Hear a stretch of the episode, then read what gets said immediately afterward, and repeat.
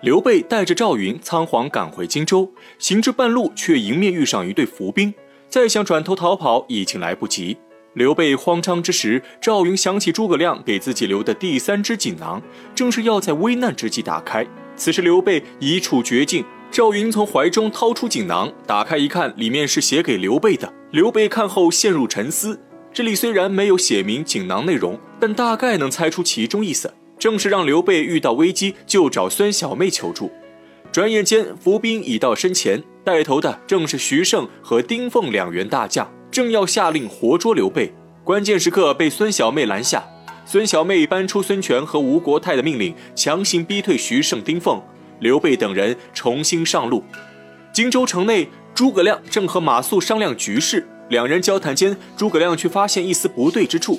自从刘备走后，张飞日日饮酒。醉酒之后，必要来诸葛亮门前破口大骂，而今天外面却十分平静，不见张飞踪影。诸葛亮深思片刻后，大惊失色。他已然猜出张飞和关羽定是要带着手下的一万兵马兵谏自己，强逼他出兵东吴救回刘备。想通之后，诸葛亮立刻取出兵符，将其交给马谡，让马谡拿着兵符去调动黄忠部下。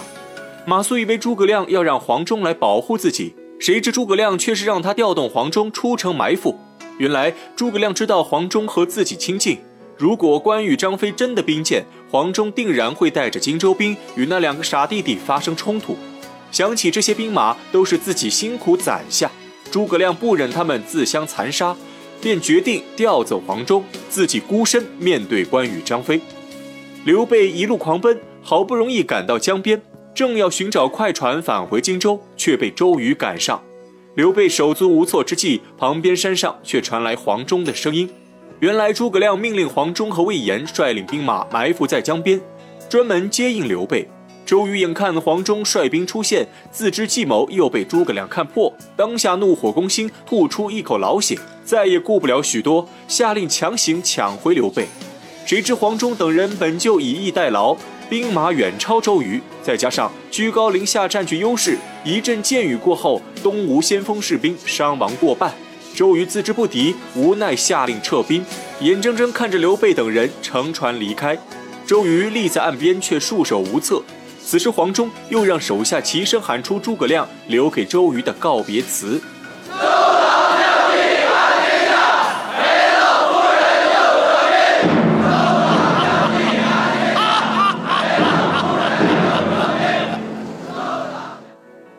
此羞辱之言，又配上黄忠魔性的笑声，周瑜听后怒火上涌，伤口迸发，口中溢出鲜血，当场栽于马下。再说诸葛亮这边，果然不出他所料，张飞和关羽带兵逼宫，强迫他讨伐东吴。诸葛亮一番解释，关羽却充耳不闻，一心认定诸葛亮想自取荆州，而且还猜测诸葛亮突然调集黄忠，就是为了对付他们。俗话说：“秀才遇见兵，有理说不清。”纵然诸葛亮有惊天伟地之才，但遇到这两个莽夫，真的是怎么都说不清。正在僵持之际，马谡迈步进屋，将诸葛亮之前的嘱咐全部说出。关羽这才知道自己冤枉了诸葛亮，但关羽极好面子，当下也不认错，仍然执意要带兵救回刘备。关羽、张飞正要出屋，外面有士兵来报，刘备回来了。众人听后大喜，匆忙出去迎接刘备，只剩诸葛亮和马谡留在屋中。诸葛亮再也绷不住了，多日受到的委屈瞬间涌上心头，不禁泪洒当场。旁边马谡看的也是心酸不已。屋外桃园三坑久别重逢，也是互诉思念之情，哭得泪如雨下。刘备巡视一圈，却没发现诸葛亮身影，忙问众人：“诸葛亮何在？”关羽心中羞愧，也不好说出实情，只说诸葛亮在府衙等候。刘备正要感谢诸葛亮的锦囊妙计，当下拉着众人进屋去见诸葛亮。众人走进屋内，却不见诸葛亮身影，只见屋中挂着一方大印，诸葛亮早已不辞而别。刘备心如明镜，已然知晓是张飞和关羽气走了诸葛亮，当下大发雷霆，痛骂张飞。张飞虽然鲁莽，但性格直爽。知道自己错怪了诸葛亮，立刻率兵去追回诸葛亮。关羽一言不发，紧随其后。二人骑快马来到江边，刚好看到诸葛亮要乘船离开，急忙上前拦下诸葛亮，当面向诸葛亮道歉请罪。诸葛亮不予理睬。张飞拉着关羽下跪叩头，诸葛亮仍然无动于衷。张飞灵机一动，和关羽两人动手将诸葛亮架回城中。回城之后，张飞和关羽给诸葛亮张罗好酒好菜，还亲自站在门口悔过。诸葛亮却坚持不肯原谅他们。关羽、张飞束手无策，只能请来刘备进屋说情。诸葛亮趁机对刘备说出自己担忧。他之所以不理关羽和张飞，是为了整治一下他们的脾气。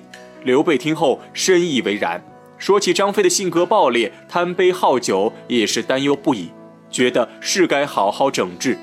但诸葛亮却表示，真正让他担忧的人不是张飞，而是关羽，因为关羽太傲了，普天之下只服刘备，其他所有英雄在关羽眼中都是插标卖首之徒。这种性格太过危险。现在兵少还看不出来，但随着刘备势力的发展，关羽日后注定是把守一方城池的大将，手下统领上万兵马。如此小视敌人，终有一日会给大军带来灾难。刘备一听，如醍醐灌顶，这才知道诸葛亮的良苦用心，当下起身拜谢诸葛亮。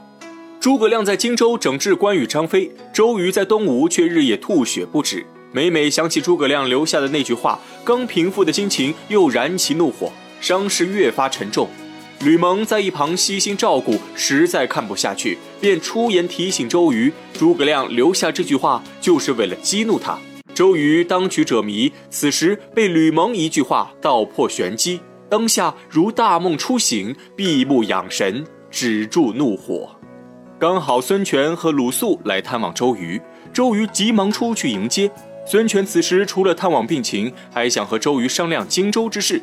周瑜经此一败，反而暂时放下对诸葛亮的仇恨之心。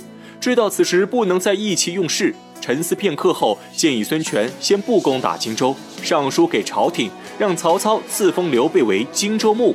此言一出，孙权大喜，直言自己也正有此想法。周瑜微微一笑，点出这个方法的高明之处。一来可以震慑曹操，二来可以麻痹刘备，正是一石二鸟之计。鲁肃在旁也是喜形于色。相比起这道计谋，他更欣喜的是周瑜终于恢复了理性。转眼间，朝廷诏书已发到荆州，刘备拿着诏书召集众人议事。原来曹操更加老谋深算，不仅答应了孙权的表奏，将荆州赐给刘备，而且还加封周瑜为南郡太守，封程普为江夏太守。南郡和江夏都是荆州重镇，此时都在刘备手里。曹操这一招正是投石问路，想激起孙刘联盟的争斗。但东吴和曹操的心思都被诸葛亮看破。诸葛亮算定周瑜不会来取南郡，让刘备安心收下诏书。鲁肃接到消息后，深夜密会周瑜，商量如何应对。周瑜此时已经心如明镜，不再意气用事。仔细思考后，他决定和鲁肃开诚布公，说出自己的全部想法。原来周瑜心中早有谋划，表奏赐封刘备只是第一步，这是为了麻痹刘备，让他对东吴放下戒心。第二步是让鲁肃到荆州去催促刘备，让他尽快履行诺言，攻取西川后归还荆州。他已经算准刘备会用兵马不足当借口，此时就可以进行第三步。那就是东吴出兵帮刘备拿下西川，用西川来换取荆州九郡。而这个计划真正最关键的是第四步，周瑜假装率兵攻取西川，要去西川必要经过荆州。他料定刘备不会设防，到时他兵锋一转，直接偷袭刘备，就可以轻松取回荆州。鲁肃听后大吃一惊，思考片刻后觉得周瑜的第四步太过冒险。但目前这是唯一能取回荆州的办法，鲁肃也不再反驳周瑜，决定只要孙权同意，他就全力支持周瑜。周瑜大喜，自觉东吴同心，必能成功。荆州城内，刘备和诸葛亮也在积极备战。张飞被诸葛亮一整治，不再酗酒，每天精神十足地操练士兵，告诉手下输出一定要靠吼，还拿出自己当年长坂坡吼退曹军的案例。把诸葛亮和刘备看得直乐，两人正谈笑间，有士兵来报，东吴鲁肃前来拜见。二人赶紧回营，接待鲁肃。